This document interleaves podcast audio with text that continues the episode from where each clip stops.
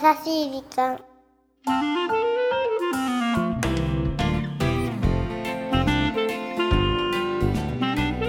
皆さんこんにちは。優しい時間パーソナリティのゆきです。ケルンチはナビゲーターのラッキーです。3月に入ってはい。少しずつ暖かいかなと思う日が増えてきたかな。いいよね春うちの近くの公園では桜も咲いててさ。もう？咲いてるんだよ。ピンク色ですんごい綺麗。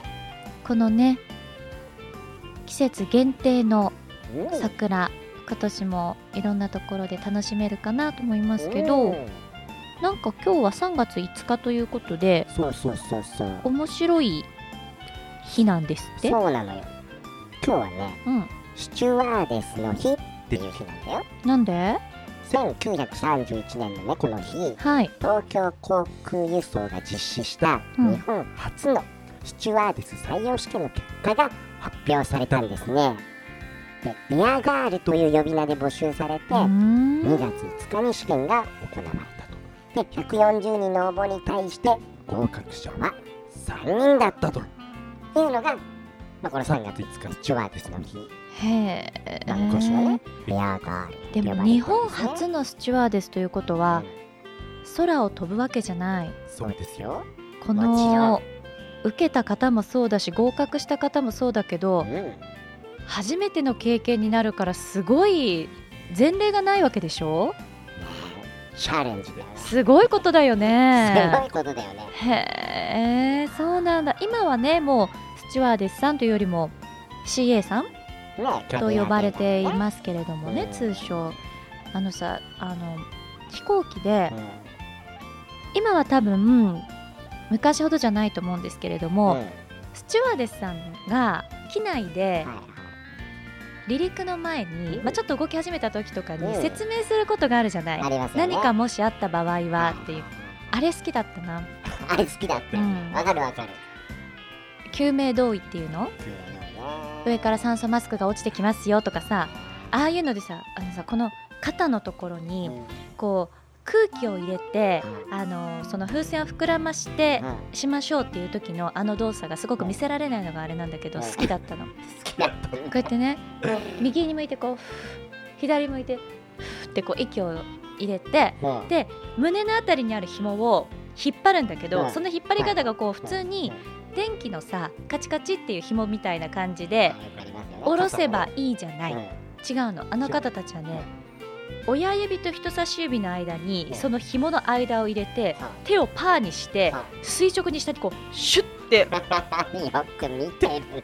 それが好きだったんだよ そうねなんだ。そう。まあ決してお世話になりたくはないね。そうするとパカッとそうそうなの。よお世話にはなりたくないんですけど、ええ。そっちのパフォーマンスに気が取られちゃって実際使う時そんなね優雅なことしてる場合じゃないんでしょうけどなんかでもスチュワーデスさんも大変なお仕事だよね。ねでも憧れだよな。えナッキーも憧れる？憧れる憧れる。やっぱりスチュワーデス、まあうん今キャビンやってるそうね。の CA って言うけどね、やっぱり制服とか。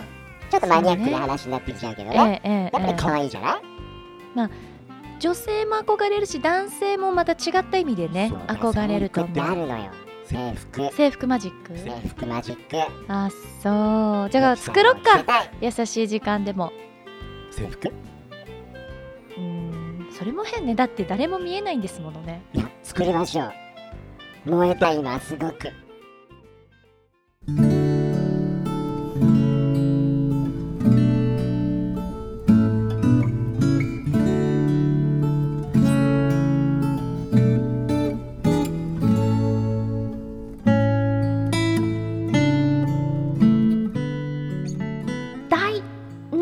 の飛行機嫌いだった私。とにかくあんな鉄の塊が空を飛ぶなんて信じられなくて中学生までの家族旅行はすべて電車か車にしてもらっていました。しかし高校の卒業旅行でニュージーランドへ行くことになりました。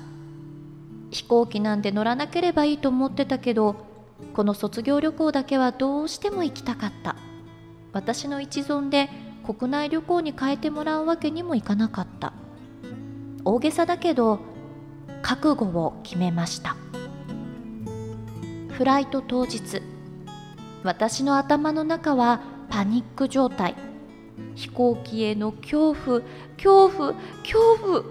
私の動揺が友達たちにも伝染してこれは旅行中止かなと思ったその時客室乗務員の綺麗なお姉さんが私の背中をポンと叩いて言いました。怖かったらこの顔を思い出して。と言って例えようのないほどにひどい変顔をしたんです。それはまるで魔法でした。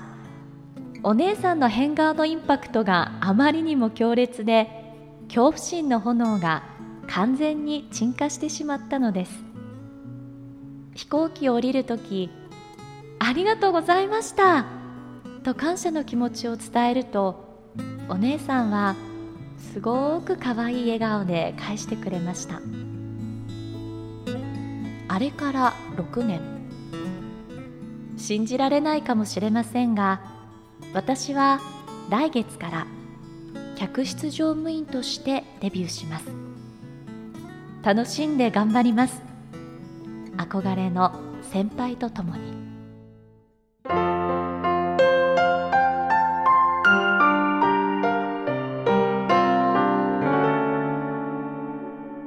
優しい時間。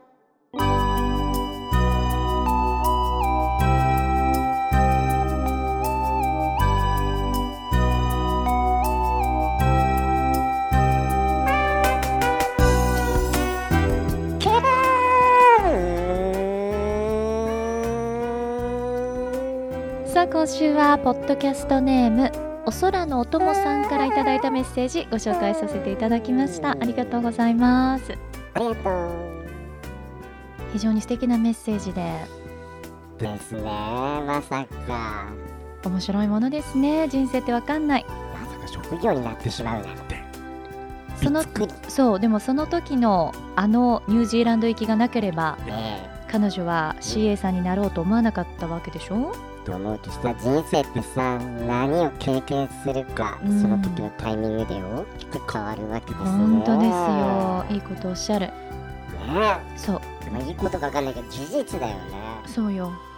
だってその積み重ねで今私はユキさんと出会ってるわけですからどこかで何か選択が違ったら、ユキさんとは出会ってなかったからななんかすごく私の方にね、ええ寄せていただいて申し訳ないんですけいやいやだけどどもうね本当そう思うわけですよ、そうだよね。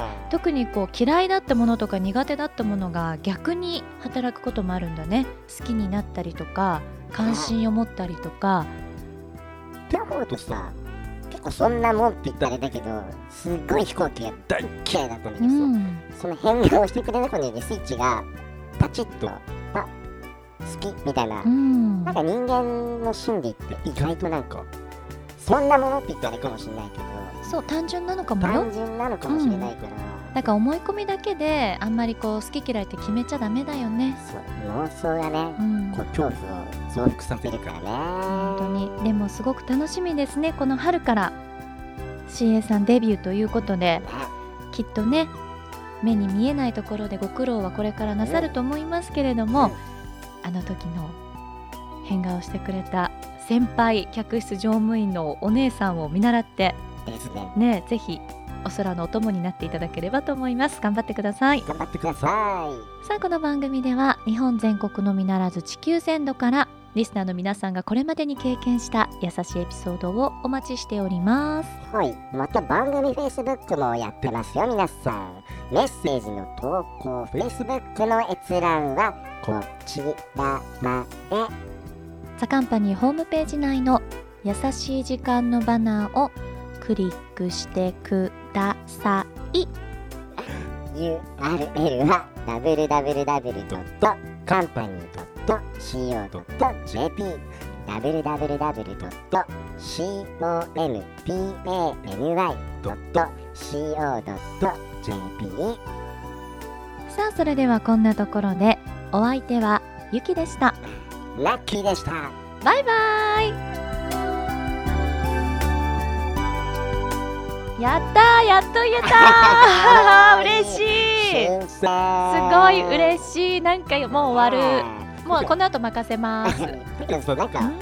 優しい時間ってさバイバイって言った後にこのなんかトークが続くっていうのがなんか変だよね。私今までこう私自身がバイバイを言ってなかったから、うん。なんかお別れした気にならなかったけどもういいよ。これから先あのエンディング後のトークなくても私バイバイ言えたらもう 皆さんと別れてるから。いやいやいや意外とこれが癖になってきてるんですよね。あそうなの。それありきの優しい時間あみたいなね。そうなんだこのちょっと雑談的な時間帯完全にね雑談だよだって俺思うんだけど聞いてて。何？オープニングよりも、うん。エピソードよりも、うん。これ雑談が長くない？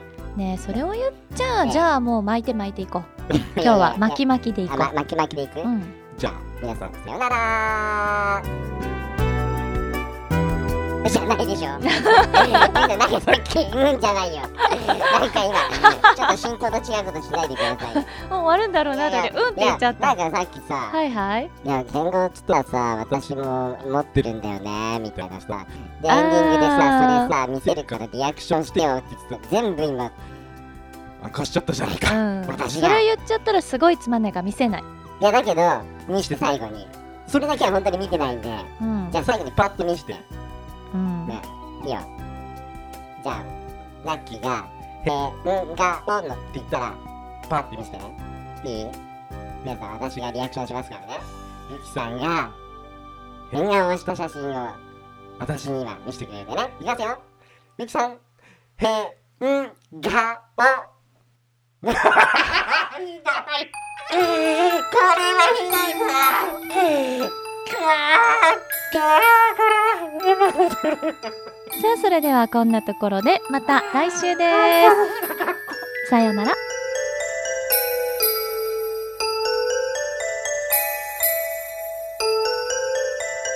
この番組はハッピーを形にする会社ザカンパニーの提供でお送りしました。